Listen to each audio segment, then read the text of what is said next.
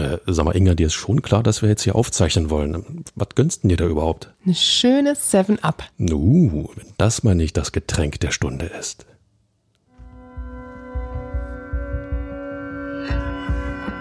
Immer härter. Der Podcast der Berliner Morgenpost.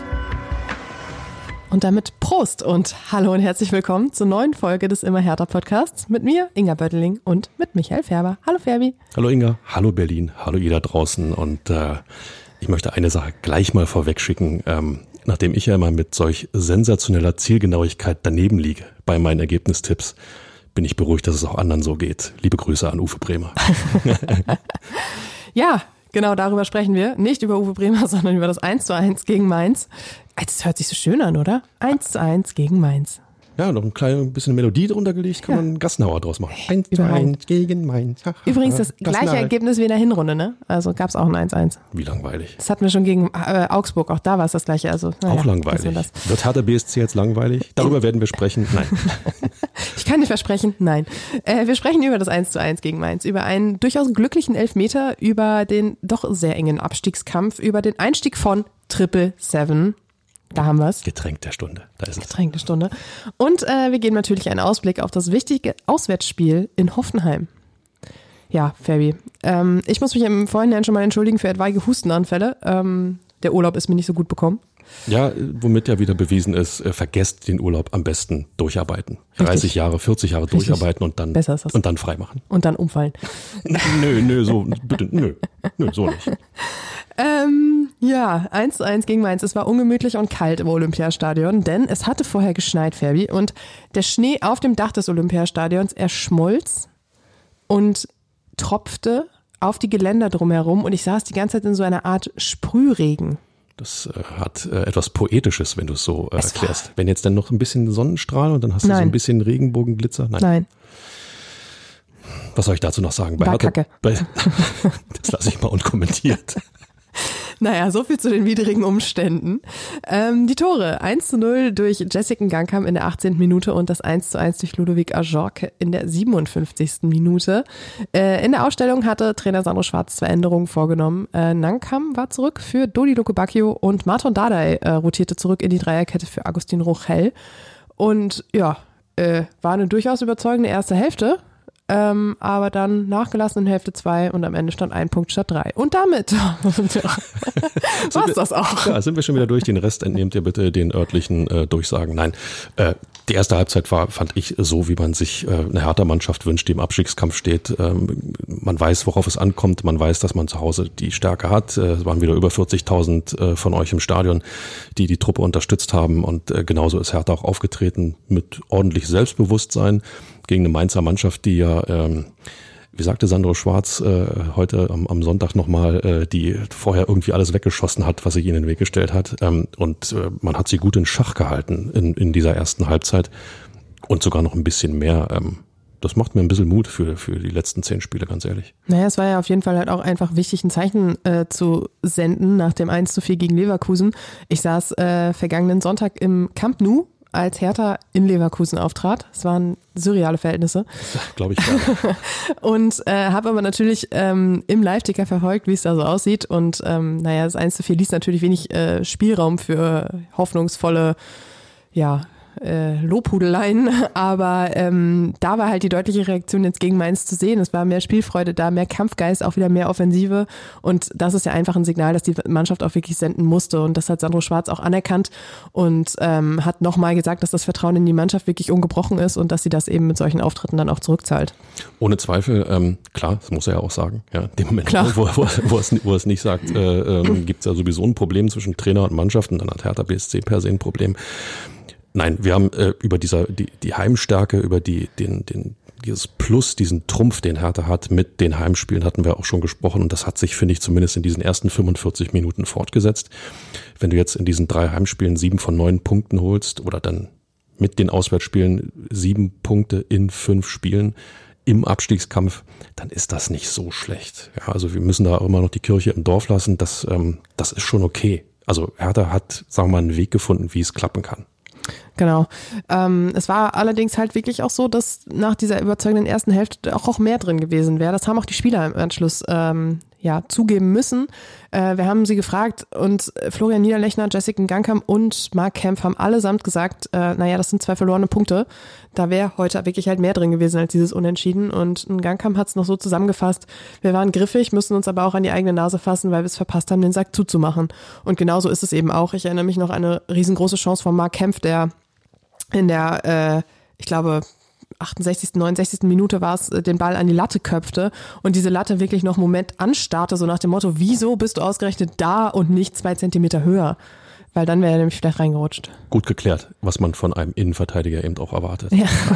aber, aber äh, klar, so ein Kopfball kann natürlich dann auch reingehen. Ähm, gehört dann zur Wahrheit dazu, zur berühmten Wahrheit dazu. Wenn du unten stehst, geht er eben nicht rein. Und äh, wenn du dann FC Bayern bist und da oben mitspielst, dann rutscht er doch noch irgendwie unterkante Latte hinter die Linie peng.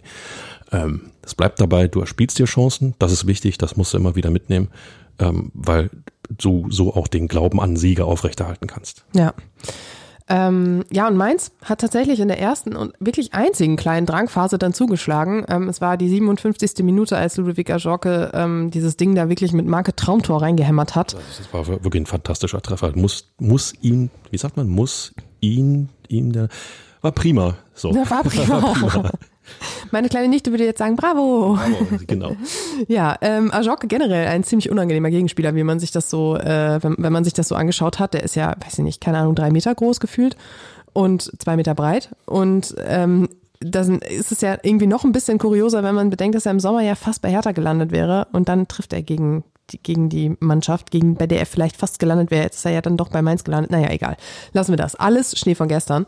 Aber Mark Kempf hat auch gesagt, wir haben nicht viel zugelassen. Das 1 zu 1 kam ein bisschen aus dem Nichts und damit hat er es auch ganz gut zusammengefasst. Ja, kann man so sehen. Ähm, andererseits ähm, Ajorke, dieses Tor, äh, der Bewegungsablauf, der Abschluss, ähm, Anschauungsunterricht, wie man aus, aus der Bedrängnis heraus ein Tor machen kann. Haltbar Und, für dich? Ähm, schwer, weil du nicht zwingend als Torwart rechnest mit diesem Ball. Punkt eins, Punkt zwei ist er, ist er sehr, sehr gut.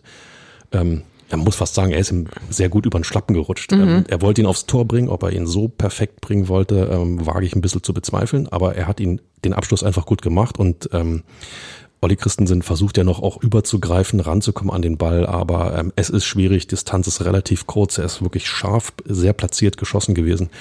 Ist ein bisschen schwierig. Sandro Schwarz sagte, sagte jetzt in der Nachbetrachtung, dass ihm so die Staffelung äh, bei dem Ballverlust, der nachher zu dem Angriff führte, aus dem das Tor resultierte, wow, was für ein Deutsch, ähm, so ein bisschen gefehlt hat. Mhm. Ähm, die Absicherung da äh, hätte besser sein müssen. Und äh, aber bei allem Respekt gegen diese Kante Mann zu Mann, Mann gegen Mann zu verteidigen, ist einfach auch verdammt schwierig. Er ist übrigens nur enttäuschend 1,96 Meter groß. Ich dachte jetzt, das wären so 2,2 Meter zwei oder so. Ja gut, gegen den Zwerg wäre natürlich mehr drin gewesen. äh, als du Sandro Schwarz jetzt gerade angesprochen hast, erinnere ich mich auch noch an äh, sein Verhalten an der Seitenlinie. Ähm, er hatte quasi schon im Entstehen dieser Chance sich sehr, sehr doll geärgert die ganze Zeit und war immer wieder am Gestikulieren und so. Und als dann das Tor fiel, hatte man schon fast den Eindruck, er hatte es schon geahnt, dass es so enden würde. Und das, äh, ja, bestätigt ja das, was du auch gerade gesagt da, hast. Dafür, dafür ist er auch Trainer und ähm, er weiß ja auch, wie er die Jungs aufstellt, äh, von wegen, wenn äh, angedribbelt wird, dass äh, in irgendeiner Form eine Absicherung da sein muss. War diesmal nicht der Fall. Man war zu weit aufgerückt. Man hat, ja, wieder Staffelung. Es, es war einfach nicht, nicht durchstrukturiert. Insofern hatte Mainz den Platz, den man brauchte die Flanke, die dann kam, äh, darf man zur Not auch nochmal verhindern und äh, dass er sich dann gegen drei da durchsetzt. Ähm, das war gut, das muss man einmal auch anerkennen. Das Chancenplus lag aber trotzdem bei Hertha und äh, das führte sogar so weit, dass ähm, Florian Niederlechner auch ein bisschen mitbekommen hat, wie sich die Mainzer Abwehr immer mal wieder geärgert hat und äh, unterhalten hat, was man denn jetzt eigentlich mit dem Jessica Gangkam und dem Florian Niederlechner, wie man die denn jetzt hier eigentlich in Schach halten soll. Also die haben die ordentlich genervt und das ist ja eine gute Nachricht. Ja, den Gegner stressen, den Gegner äh, vor allen Dingen als Hertha BSC. Äh, wir erinnern uns, im Januar äh, war so gefühlt Hertha BSC und Offensive äh, Dinge, Leblos die sich BSC. Leblos BSC, genau, Dinge, die sich ausschließen. Ähm, das ist jetzt nicht mehr der Fall. Äh, und äh, guten Gangkamp wollte einfach Gangkam, so muss es heißen, ähm, wollte einfach auch nur mal dokumentieren, hallo, ich bin auch noch da. Und äh, die Verantwortung, die er beim Elfmeter übernimmt, ähm, ziehe ich meinen Hut vor in, de, in so einer Situation, weil der Ball muss da zwingend rein.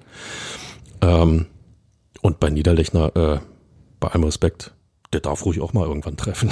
Er hat in, der, in einem Mix so nachher gesagt, er weiß auch nicht, was er falsch gemacht hat oder welcher Fluch da gerade auf ihm lastet, aber irgendwie gehen die Dinger eben nicht rein und er hatte tatsächlich zwei, drei gute. Aber er war irgendwie immer einen Schritt zu spät, einen Schritt zu früh, ist ausgerutscht oder sonst was. Es sollte einfach nicht sein.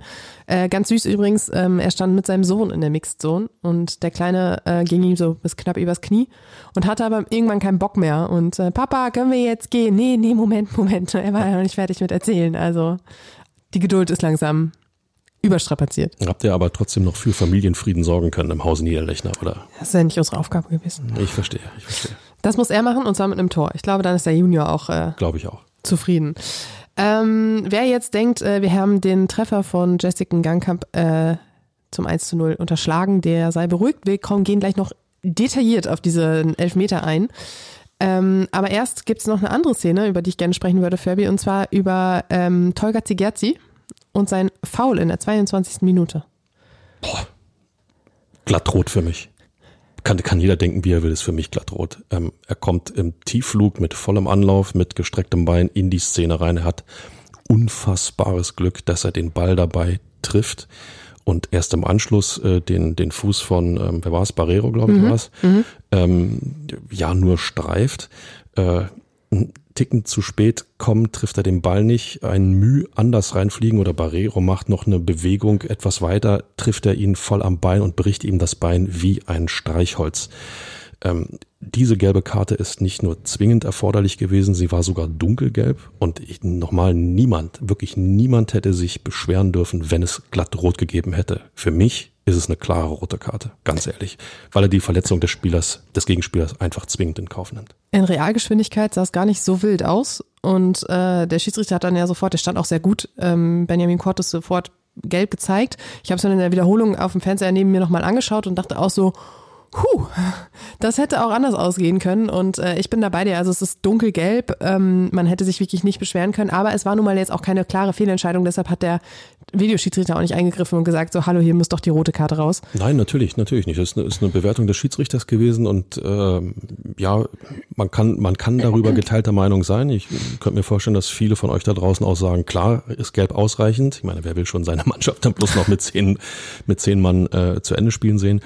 Aber ähm, ja, das ist für mich eine Aktion, die, die ist einfach brandgefährlich und äh, ja, es geht, eigentlich geht das gar nicht. Ähm, bevor wir jetzt auf, den, auf die Tabellensituation kommen und wie unverändert eng sie da unten ist, einmal kurz der Hinweis, dass wir aus organisatorischen Gründen vor dem Hoffenheim-Spiel aufzeichnen und deshalb ähm, jetzt nicht dieses das Ergebnis aus der Hoffenheim, Freiburg-Hoffenheim-Begegnung irgendwie mit einfließen lassen können. Aber es ist ja auch irgendwie einerlei. Wenn Hoffenheim dieses Spiel gewinnt, dann äh, sind es irgendwie, trennen die ganzen Abstiegskandidaten unten zwei Punkte, jetzt sind es noch drei Punkte. Hoffenheim hat als Tabellenletzter übernachtet. Ähm, es ist einfach, es ist wirklich einfach so sau eng und keiner der bisher gespielten vier Abstiegsclubs hat verloren an diesem Wochenende. Ja, irgendwo war das äh, dieser dieses äh, dieser Kampf um den Klassenerhalt irgendwie äh, wochenlang so ein Rattenrennen. Ja, mal hat der ein bisschen gepunktet, aus Versehen haben die da mal gepunktet, aber keiner hat sich irgendwo bewegt, wirklich aus der, hat sich getraut, sich da irgendwie Keiner konnte sich absetzen. Genau. Und jetzt urplötzlich beginnen alle zu punkten. Ich meine, Schalke spielt unentschieden gegen Dortmund. Ich habe es dir vorher gesagt, Fabi. Ja, ich habe es dir vorher gesagt. Das muss ich zu meiner Schande eingestehen, das stimmt. Ähm, äh, nach, nach zweimal Rückstand. So, Stuttgart holt noch äh, bei Eintracht Frankfurt, äh, ist immerhin noch Europa League-Sieger. Ja? Äh, Champions League Achtelfinalist, äh, holt man da geschmeidig einen Punkt aus Versehen. Ähm, Hertha, klar, Punkt gegen Mainz wäre mehr drin gewesen, aber alle fangen da unten an, urplötzlich zu punkten. Bochum gewinnt gegen Köln. Bochum gewinnt gegen in Köln, auch nach, Ja. einer, nach, einer, nach einer Leistung, wo du eigentlich sagst, dürfen sie eigentlich nie gewinnen, geht gar nicht. Trotzdem passiert's. Wir haben jetzt einen Abstiegskampf, der den Namen auch wirklich verdient. Aber die wichtigste Botschaft ist, Hertha BSC ist mittendrin und nicht aussichtslos, sondern wirklich aussichtsreich. Das ist, glaube ich, die wichtige Botschaft. Vor allem nach den vergangenen Wochen. Ich weiß nicht, es ist, glaube ich, vielleicht ein Monat her, dass wir hier gesagt haben, oh Gott, oh Gott, fünf Punkte und keine Ahnung, Rückstand und hier und da. Es ist ja jetzt wirklich, jetzt kann, hat ja wirklich jeder ge- gefühlt die gleichen Chancen.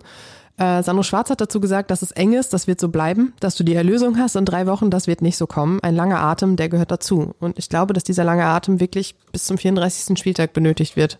Er hat nochmal auch wirklich appelliert äh, an seine Spieler, ähm, ganz klar bei sich zu bleiben. Wie sagt er immer so schön, diese Klarheit zu haben, bei sich zu bleiben. Das ist so sein, sein, sein Duktus, eben nicht so sehr auf die anderen zu schauen. Ähm, klar, äh, wenn man dann unentschieden gespielt hat, äh, linst man auf die Tabelle, schaut, was hat die Konkurrenz gemacht, ähm, ist man vielleicht wieder am Platz runtergerutscht oder nicht.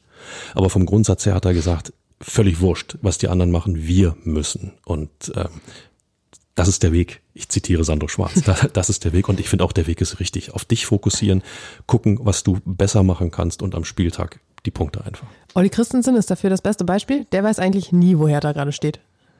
Ja, ist auch nicht schlecht. Auch nicht schlecht, oder? Nicht, dass Genau. man ihm dann nachher sagen muss, ja, übrigens, äh, hier ist noch kein Urlaub, da muss noch zweimal in die Relegation. Die kennt er ja. Die hat er ja schon gespielt. Ja, deswegen, aber nicht, dass er da schon irgendwie aus Versehen, wie, muss ich morgen nochmal wiederkommen. Ja. Naja, äh, also es äh, stehen uns spannende Wochen äh, bevor. So viel zum Thema Hertha wird langweilig, Fabi. Nee, natürlich nicht. Nie. Hertha, Hertha wird nie langweilig. Leute. Ähm, und deshalb kommen wir jetzt zur Elfmeter-Diskussion, denn auch die war nicht langweilig. es war die 14. Minute, eine Flanke von Luka Tosay in die Mitte, die Suat Serdar annahm und äh, per Abzug äh, neben das Tor buxierte. Ähm, dann griff plötzlich der Videoschiedsrichter ein. Benjamin Kortus hielt das Spiel an, fasste sich ans Ohr und sagte, hallo, hier wird noch was im Hintergrund geprüft.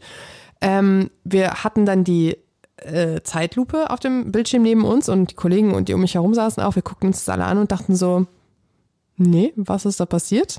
Also man hatte jetzt nicht so richtig auffällig ähm, eine, eine Situation, bei der man dachte, okay, das, das könnte es jetzt sein. Mark Kempf hat nachher gesagt, er dachte, in dem Moment wird vielleicht gecheckt, ob da eine Tätlichkeit vorlag, weil er hatte wohl kurz vorher den Ellbogen von Ludovic Ajorque ins Gesicht gekriegt.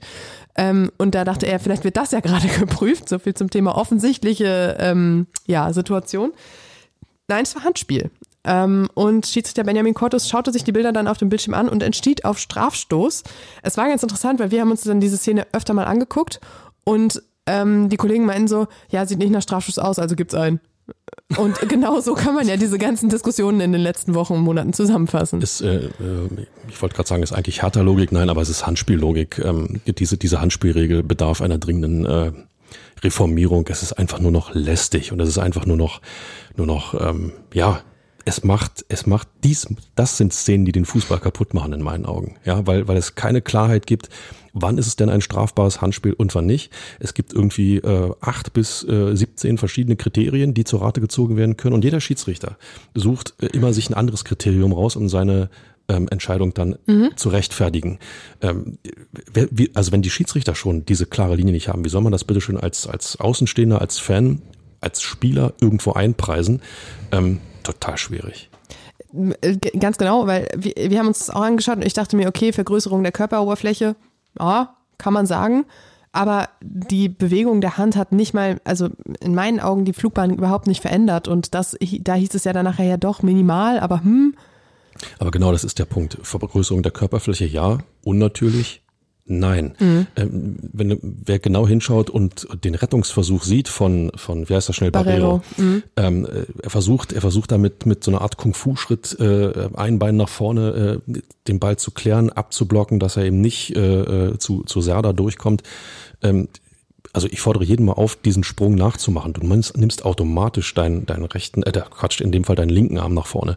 Ähm, das ist für die Bewegung eine natürliche Handbewegung. Na klar ist der Arm vom Körper abgespreizt, aber es ist nicht unnatürlich. So.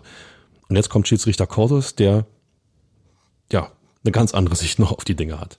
Ja, und ich finde aber auch, diese, diese klar, dieser abgespreizte Arm ist da, aber ähm, diese, die, also ich sehe da nicht mal eine krasse Berührung oder dass der Ball irgendwie touchiert wird. Du hast noch gesagt, als wir uns drüber unterhalten haben, dass man das vielleicht in einer bestimmten Situation sehen könnte, dass der Ball dann nochmal eine kleine andere Rotation nimmt. Vielleicht ist es aber auch bloß ein sich sich zurecht si- sich zurecht lügen, ja, also äh, damit man sagen kann, na klar, es ist ein Elfmeter. Ja. So, aber aber dann ist wiederum die Frage, ähm, wird der Ball so entscheidend abgelenkt, dass Serda tatsächlich den Schuss nicht sauber setzen kann? Ich sage nein. Ja. Ähm, Schiedsrichter Kortos sieht das anders. Er sagt, äh, dass eine die Art der Berührung oder die, die Heftigkeit der Berührung äh, ja überhaupt nicht, überhaupt nicht entscheidend ist. Wichtig ist nur, ob er berührt wurde oder nicht. Genau, er hat gesagt in der ARD Sportschau, nach der Kontrolle durch den Videoassistenten war klar, dass es sich um ein strafbares Handspiel handelt. Der Ball ist erwartbar, kommt aus einer längeren Distanz, der Spieler hat den Arm abgespreizt. So viel zum Thema nicht aus kurzer Distanz angeschossen. Da macht die Regel keinen Unterschied, ob ich den Ball stark oder weniger stark berühre. Bei einem strafbaren Handspiel ist die Stärke der Berührung egal. Ja, das ist, ist eine Argumentation, der man, der man sicherlich folgen kann. Ähm, wenn dem so ist, müsste es in meinen Augen viel, viel mehr Handelfmeter geben, weil äh, hier mal berührt, da mal berührt. Aber nochmal, es gibt 17, 18, 19 verschiedene Auslegungsmöglichkeiten, Kriterien. Ähm, ich weiß nicht, wie oft ich es schon gesagt habe, Ball an Hand, Freistoß oder Elfmeter im Kannst- Strafraum. kannst ganze Bücher mitfüllen ist ganz, ist eigentlich, eigentlich ist es ganz einfach und äh, Ich bin bei Sandro Schwarz. Weißt du nämlich, was der gesagt hat? Mhm. Es war kein Elfmeter. Am ähm, Samstagabend nach dem Spiel hat er gesagt, äh, er hat sich die Bilder jetzt auch nicht angeschaut, aber auf dem Weg zur Pressekonferenz hätte er mit Bo Svensson, mit, Mainz, äh, mit dem Mainz-Trainer, darüber gesprochen und Bo hätte sofort gesagt, nee, nee, und hat ihm das erklärt und dann meinte er so, er vertraut Bo. Also äh, war er da jetzt auch schon nicht so ganz überzeugt und dann hat er es am Sonntag nach Videostudium gesagt. Er hat nicht mal gezögert. Er hat, er, wir haben ihn gefragt, ob er, ähm, ich war, durfte draußen sein in Westend, äh, kalt, Sonne, es war ganz angenehm, nebenbei gesagt, ja, hm. äh, zu diesem Zeitpunkt. Kein Nieselring? Nee, diesmal, diesmal nicht, ähm, Zufall, reiner Zufall. Aber äh, wir haben ihn gefragt und er hat nicht mal gezögert, er hat sofort gesagt, war kein Elfmeter. Ich habe es gesehen, war kein Elfmeter. So, in diesem Sinne, ähm, ich bin ich bin bei Sandro Schwarz. Macht, hallo DFB, macht diese Regel so einfach, dass sie für jeden verständlich ist, dass sie klar auslegbar ist und es soll mir dann keiner kommen, äh, dann kann man den ja an die Hand schießen und äh, so Elfmeter provozieren, dann ist es, oh mein Gott, aber jeder weiß, woran er ist. Es war je, definitiv Glück, dass es diesen Elfmeter gegeben hat und damit auch die Führung. Muss auch mal sein. Ja. ja. Es gab, Wie oft ich, haben wir hier schon gesagt, oder? wenn du da unten drin stehst, kriegst du solche Elfmeter oder? nämlich nicht. Genau, es gab die eine oder andere Entscheidung, wo die gegen Hertha ausgefallen ist, wo man gesagt hat, kann man auch für Hertha pfeifen, ist eben nicht der Fall gewesen. Insofern, ihr seht, es gleicht sich irgendwo immer wieder aus. Und äh, da ihr hier jetzt live mitbekommt, wie wir dieses Spiel Freiburg gegen Hoffenheim nebenbei noch verfolgen, es ist gerade das 1 zu 0 durch Freiburg gefallen. Auch das nicht die allzu schlechte Nachricht für Hertha BSC. Gut für Hertha. Auch, auch wenn wir natürlich nicht auf die Gegner gucken. ja, wir müssen die Klarheit haben, bei uns zu bleiben, Inga. Ja. Auch, das gilt auch für uns. Ach so, meinst du, ich soll jetzt nicht mehr aufs Ergebnis gucken? Na, ab und zu vielleicht. Okay. Ähm, wir bleiben jetzt aber äh, bei Hertha und zwar beim Einstieg von Triple Seven wie ich mittlerweile übrigens gelernt habe, ich glaube, das erste Mal, als äh, wir über den potenziellen neuen Investor gesprochen haben, stand ich immer mit 777. Nein, es ist Triple Seven. Äh, und kurz vor dem Mainz-Spiel, auch übrigens eine ungewöhnlicher, ein ungewöhnlicher Zeitpunkt für ähm, den Vollzug, ähm, kam die Mitteilung, dass der Deal mit dem neuen Investor fix ist. Es hatte sich über die Woche schon angedeutet und äh, viele Kollegen hatten es auch schon geschrieben. Und ja, jetzt ist die ganze Sache in trockenen Tüchern. US-Investor Triple Seven übernimmt die 64,7 Prozent Anteile von Lars Windhorst beziehungsweise seiner Tenor Group oder Pile Investment Group, je nachdem, wo auch immer er die ganzen Anteile untergebracht hatte. Ähm, und Präsident Kai Bernstein sagt, das ist ein zukunftsweisender Schritt für Hertha BSC. Diese strategische Partnerschaft hilft uns dabei, den Restrukturierungsprozess und die wirtschaftliche Konsolidierung von Hertha BSC weiter voranzutreiben. Das klingt sehr geschwollen. Ich glaube, die Botschaft, die er damit vermitteln will, ist, Lars Windhorst ist endlich Geschichte bei ja, Hertha das BSC. Ist, das ist auch eine wichtige Botschaft, die dahinter steckt. Ja, ich glaube, das ist die Kernbotschaft, die er damit irgendwo ähm, zum Ausdruck bringen möchte. Äh, inwiefern das hilft, die wirtschaftliche Konsolidierung von Hertha weiter voranzutreiben. Ich glaube, wir sprechen gleich noch über ein paar Zahlen. Konsolidierung ist übrigens auch das Lieblingswort von Finanzgeschäftsführer Tom Herrich, ähm, schon seit der, Presse, äh, seit der Mitgliederversammlung im November. Äh, und er hat zu der ganzen äh, Geschichte noch gesagt, die Erweiterung der Beteiligung gibt uns Planungssicherheit auf unserem Weg, Hertha BSC mit viel Fleiß, Leidenschaft und Demut im sportlichen wie im wirtschaftlichen Bereich zu konsolidieren. Äh, nochmal, Erweiterung der Beteiligung. Ich glaube, wir reden gleich nochmal über Zahlen. Erweiterung ähm, heißt in diesem Sinne, dass äh, angeblich auch noch 10% weitere Anteile dazukommen sollen ähm, zu diesen 64,7 Prozent. Trotzdem bleibt natürlich die Stimmhoheit und alles bei Hertha BSC, 50 plus 1, alles gesichert. Ähm, und jetzt kommen wir zu deinen Zahlen, Fabi. Mit Vollendung des Deals sollen angeblich 35 Millionen Euro sofort fließen und zwei weitere Tranchen sollen folgen, bis insgesamt ein äh, ja, neues Kapital von 100 Millionen Euro dazugekommen ist. Und das kommt natürlich gerade rechtzeitig. Ich glaube, ihr habt vergangene Woche ähm, schon drüber gesprochen, dass bis Mittwoch die Lizenzierungsunterlagen bei der DFL eingereicht werden müssen.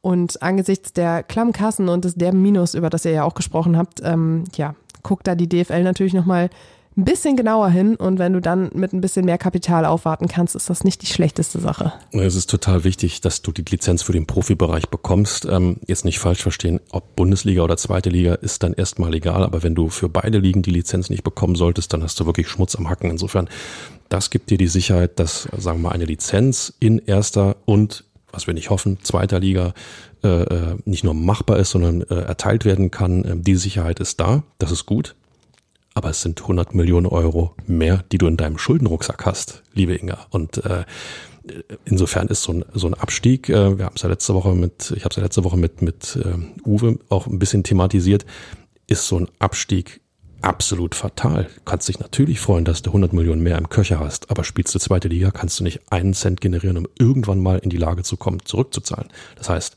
der Klassenhalt ist zwingender denn je notwendig mit diesem neuen 100 Millionen Stückchen im Rucksack. Allerdings ist es ja ein Investment und äh, das wiederum musst du ja nicht zwangsläufig äh, Stück für Stück zurückzahlen. Also ja, wir wissen aber auch, wie Investoren ticken. Ja, irgendwann kommen sie an den Punkt und sagen, wir möchten jetzt dann vielleicht doch mal die Summe X zurückgezahlt bekommen. Und äh, äh, auch da, wenn du in der zweiten Liga bist, kannst du keine Kohle generieren, um irgendwann mal irgendwas zurückzuzahlen. Zweite Liga geht's nur darum zu überleben. Und viel tiefer will ich gar nicht denken. Das stimmt. Das Gute an der ganzen Geschichte ist aber natürlich, dass der neue Investor relativ viel oder nicht relativ, sondern eine ganze Menge Fußball-Know-how mitbringt. Wir haben damals schon drüber gesprochen. Die haben äh, Anteile an wirklich äh, einigen Fußballclubs in Europa und auch ähm, Australien, Südamerika. Und äh, das wiederum zeigt natürlich, dass sie auch wissen, wie der Profifußball funktioniert und dass so ein Abstieg, sie sind auch in, in der zweiten Liga, ich glaube sogar in manchen Ländern auch in der dritten Liga vertreten, dass sie auch wissen, wie die, wie dieses Geschäft funktioniert und dass da nicht unbedingt das schnelle Geld zu holen ist. Und ich meine, das müssten sie auch spätestens nach der ganzen Geschichte mit Lars Windhorst wissen, dass das bei Hertha eben nicht so schnell mal eben Return of Investment klappt. Dein Wort in Gottes Ohr und äh, das äh, Triple Seven, ich habe gelernt. In Josh Warners Ohr. In, in, Josh Warners Ohr. Hallo, Mr. Warner. Ähm, äh, ja, dass, dass, dass man diesen, diesen Weg, diesen auch beibehält und dieses Wissen auch nach wie vor einpreist und äh, vor allen Dingen, dass in diesem Bereich Ruhe reinkommt, dass es nicht Störfeuer gibt über irgendwelche, mit denen kann ich nicht mehr zusammenarbeiten und äh, das ist nicht der Weg, den ich mir für Hertha und äh, nein, Ruhe, also ganz einfach gesagt, schickt die Kohle, seid ruhig, und lasst härter arbeiten. Das, das, das, ist so die Idealvorstellung. Der, der zweite äh, optimistisch machende Punkt an der ganzen Geschichte ist natürlich, dass jetzt die Leute, die jetzt bei Hertha das Sagen haben, eben auch diesen Deal ausgehandelt haben. Das heißt, das sind jetzt nicht irgendwelche Altlasten, die da übernommen werden müssen oder der und der hat das und das mit dem ausgehandelt und jetzt hat der und der die Verantwortung übernommen, aber die können sich eigentlich gar nicht, sondern die Leute, die bei Hertha jetzt in der Verantwortung stehen, haben mit Triple Seven verhandelt und alle haben auf den Tisch gelegt, was sie wollen, was sie nicht wollen und somit müsste man ja eigentlich eine gute Grundlage geschaffen haben. Mit anderen Worten, auch jetzt, das ist praktisch das erste größere Ding, für das Kai Bernstein und Co. gerade stehen müssen. Ja. Muss man einfach auch mal so sagen. So ist ne? es, genau. Ähm, die Fans waren wenig erbaut über den neuen Deal. Gegen Mainz gab es vor dem Spiel in der Ostkurve ein Banner Kontrollverlust fürs schnelle Geld 50 plus 1 nur noch auf dem Papier, Fragezeichen, Ausrufezeichen. Auch das natürlich keine neue Nachricht, dass die Fans ähm, das Investorentum in der Bundesliga dann eher ablehnen. Aber ähm, es war auch klar, das hat auch Kai Bernstein ähm, mehrfach äh, erklärt, dass man dieses Rad jetzt nicht zurückdrehen kann. Dass, äh, man hat sich dafür entschieden für das Investorentum und damit muss man jetzt die bestmögliche Lösung für alle Beteiligten finden. Geht ja auch gar nicht. Äh, man, wir stellen uns mal vor, im Idealfall Hertha BSC hätte die Anteile von, von Windhaus direkt zurückgekauft. Das heißt, dass du dann mal 374 Millionen Euro irgendwo auf den Tisch legen musst, in welcher Art und Weise auch immer kann Hertha gerade nicht. Ja, es ist für deutlich weniger Geld zurückgezahlt worden, aber nicht mal 100 Millionen hätte Hertha auf den Tisch legen können. Also so, von daher. so, das ist, das ist der nächste Punkt. Ähm, selbst diese 100 Millionen waren nicht darstellbar für Hertha. In, insofern, du bist jetzt für die nächsten Jahre ein bisschen abhängig von diesem Investorentum. Und ähm, dass es da ein Konstrukt gibt, wo 50 plus 1 gewahrt ist, ist ja schon Lizenzierungsbedingung. Ähm, andererseits, Triple Seven, Inga, da bin ich mir sehr sicher, wird sich nicht sozusagen per se zurückziehen wer so viel Kohle gibt, der will auch mitsprechen. Genau, und deshalb gibt es auch Veränderungen in den Gremien bei Hertha BSC. Ähm, der Aufsichtsrat der KGAA, an dem jetzt Triple Seven eben beteiligt ist, äh, an der Triple Seven beteiligt ist, der schrumpft von neun auf fünf Sitze und Triple Seven erhält zwei davon. Und äh, die Ver Verkleinerung bedarf wohl noch einer Satzungsänderung. Und im Beirat, der größtenteils halt eben vom Präsidium gestellt wird, äh, gab es bisher einen Vertreter des Investors. Das war Lars Windhorst selbst, bis er im Mai 22 zurückgezogen hat nach diesen ganzen Querelen. Jetzt erhält Triple Seven zwei Plätze und das macht eben irgendwie auch Sinn, weil genau dort auch die Finanzplanung des Vereins besprochen wird. Und das zeigt ja auch, Leute, ihr habt echt miserable Zahlen, wir wollen euch helfen, aber dafür müssen wir auch beteiligt sein. Ja, aber ja, ist richtig, aber äh, auch da muss man einfach mal kurz in Hab-8-Stellung kommen. Ähm, 40 Prozent des Aufsichtsrats der KGAA Triple Seven und äh, in, in diesem Beirat eben nicht mehr eine Person, sondern äh, dann eben zwei. Also noch mehr Mitspracherecht des Investors. Wichtig ist, wenn Triple Seven also oder vielmehr nicht, wenn Triple Seven hat Erfahrung im Sportmanagement, im Sportbusiness, weiß entsprechend auch, ähm, was zu dokumentieren ist, was zu besprechen ist, wie es zu besprechen ist. Ich hoffe, dass, ähm, ich mag den Begriff heute, ich hoffe, dass diese Klarheit auch weiterhin äh, bestehen bleibt und dann, dann, äh, ja, dann kann da bei Hertha ein bisschen was entstehen, aber äh, nochmal, sobald du jemand Fremdes in deinem Verein hast als Investor, ist der ist immer ein bitterer Geschmack dabei. Man muss aber auch dazu sagen, vorher waren im Aufsichtsrat der KGAA ähm, neun Mitglieder, davon hatte Lars Windhorst vier Sitze. Also auch da war der Einfluss ja recht groß. Ja, ist im Endeffekt die gleiche, die gleiche Genau. äh, Genau. Marge. Jetzt wie wird das man? Ganze Das gleiche Verhältnis. Jetzt wird das. Ganze nur eben ein bisschen verkleinert. Aufsichtsrat übrigens äh, der KGAA für all diejenigen, die da nicht so tief drinstecken, ist jetzt nicht der Aufsichtsrat, äh, der dem Karl äh, Klaus Klaus Brüggemann vorsteht, ähm, sondern der äh, eben der, der KGAA und da ist der Vorsitzende Karl Kauermann. Und äh, genau, dieser wird jetzt eben verkleinert. Nicht, dass man jetzt denkt, hoch, aber was haben wir denn da gewählt auf der Mitgliederversammlung? Die werden jetzt alle abgesetzt. Nee, es ist der der KGAA. Äh, Wichtig ist, dass mit dieser Kohle, die Hertha Ja. jetzt bekommt, vernünftig gewirtschaftet wird. Nicht mittelmäßige Spieler überteuert gekauft werden. Nicht ähm, ja, irgendwelche neuen Trainerablösungen finanziert werden müssen oder, oder, oder, oder, sondern jetzt braucht es Expertise, jetzt braucht es Fußball-Sachverstand. Ähm, man muss den Markt kennen, um zu wissen, welchen Spieler ich wo finden kann, um eine Mannschaft weiterzuentwickeln, ohne dass ich horrende Summen hinlegen muss. Ähm, bleibt spannend, sagt man. Ja, es bleibt definitiv spannend, aber ich habe eben auch wirklich die Hoffnung, dadurch, dass äh, Triple Seven eben dieses Fußball-Know-how mitbringt, dass ähm, man auch gesehen hat, welche Fehler in der Vergangenheit gemacht wurden, welche Fehler gemacht wurden, dass du daraus eben lernst und sagst, okay, wir haben jetzt hier dieses Kapital und wir wollen gerne, dass das so und so eingesetzt wird. Ich meine, bei Hertha werden sie auch sicherlich dankbar sein, wenn äh, sie jetzt nicht in einem Jahr da wieder stehen und erklären müssen, wo 100 Millionen geblieben sind, sondern wenn ihnen einer sagt, wie sie die vernünftig einsetzen können. Benjamin Weber, übernehmen Sie. Benjamin Weber ist ja Sportdirektor. Ja, Ne, aber, das aber, aber ich glaube auch er wird, äh, sagen wir mal, ein bisschen Aktie daran haben, welche Kohle wo ausgegeben wird. Und ich glaube, dass Tom Herrich da auch seine Hand äh, schön drüber halten wird. Ich merke schon, Inga, ähm, die ist überhaupt nicht bang um Hertha BSC, was das Nein, angeht. nein, ist es mir nicht. Äh, Fabi, lass uns einen kleinen Blick vorauswerfen. Und zwar auf das Spiel am Samstag um 15.30 Uhr in Hoffenheim. Äh, die Bilanz: 25 Duelle, 7 Siege, 6 Unentschieden, 12 Niederlagen. Äh, was ja, äh, ausbaufähig. Danke. Äh, in der Hinrunde gab es ein 1 zu 1. Ähm, damals hatte Luke Bacchio getroffen. Und vergangene Saison gab es in der Hinrunde ein 0 zu 2 und in der Rückrunde dieses glorreiche 3 zu 0. Das erste Spiel unter Felix Magath, beziehungsweise unter Mark Fotheringham, weil Felix Magath mit Corona im Hotel saß.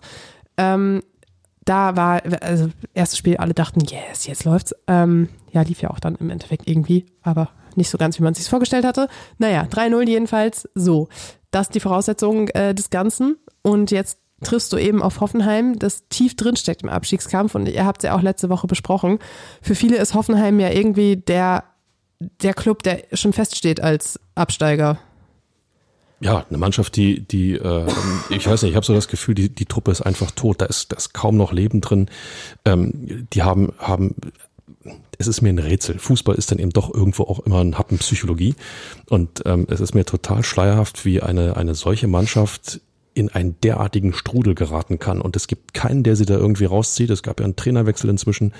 Ähm, Pellegrino Matarazzo, ähm, Pellegrino Matarazzo, ja, ist, ist, ist jetzt Trainer, aber auch der bringt die Truppe nicht auf Kurs. Das zeigt ja, dass da irgendwie äh, gefühlt überhaupt nichts mehr zu löten ist in, in Hoffenheim.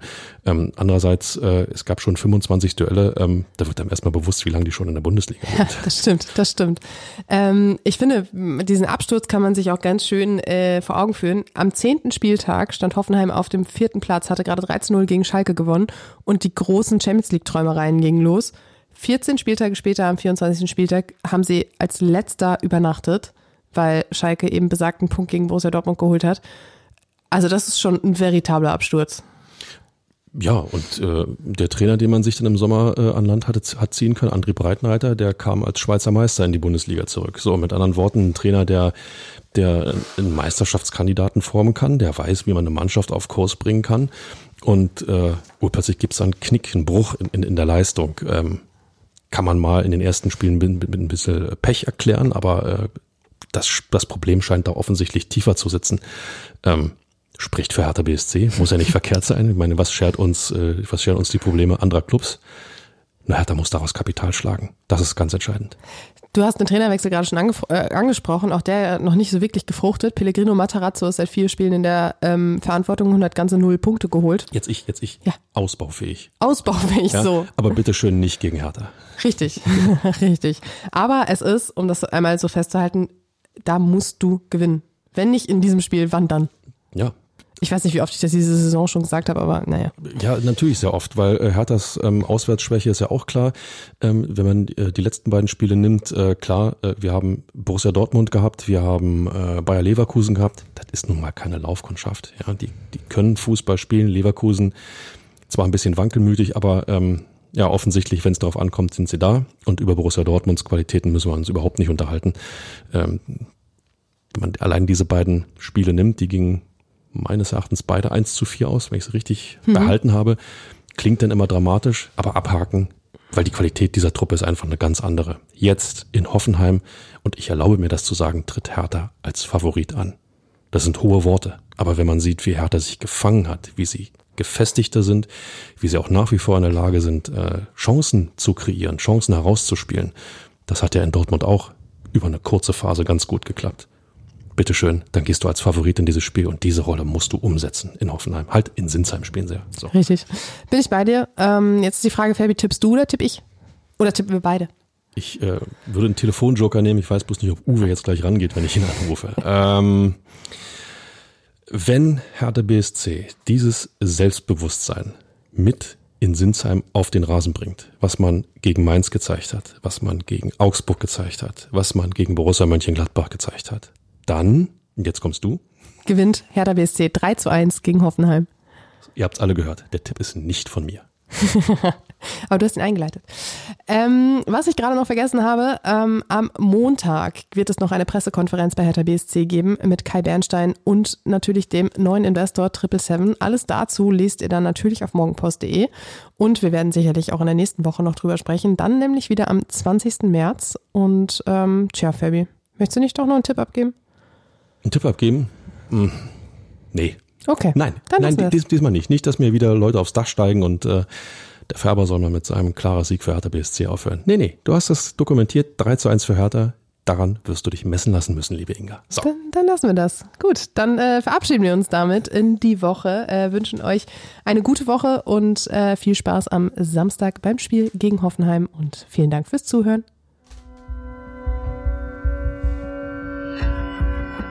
Immer härter. Der Podcast der Berliner Morgenpost.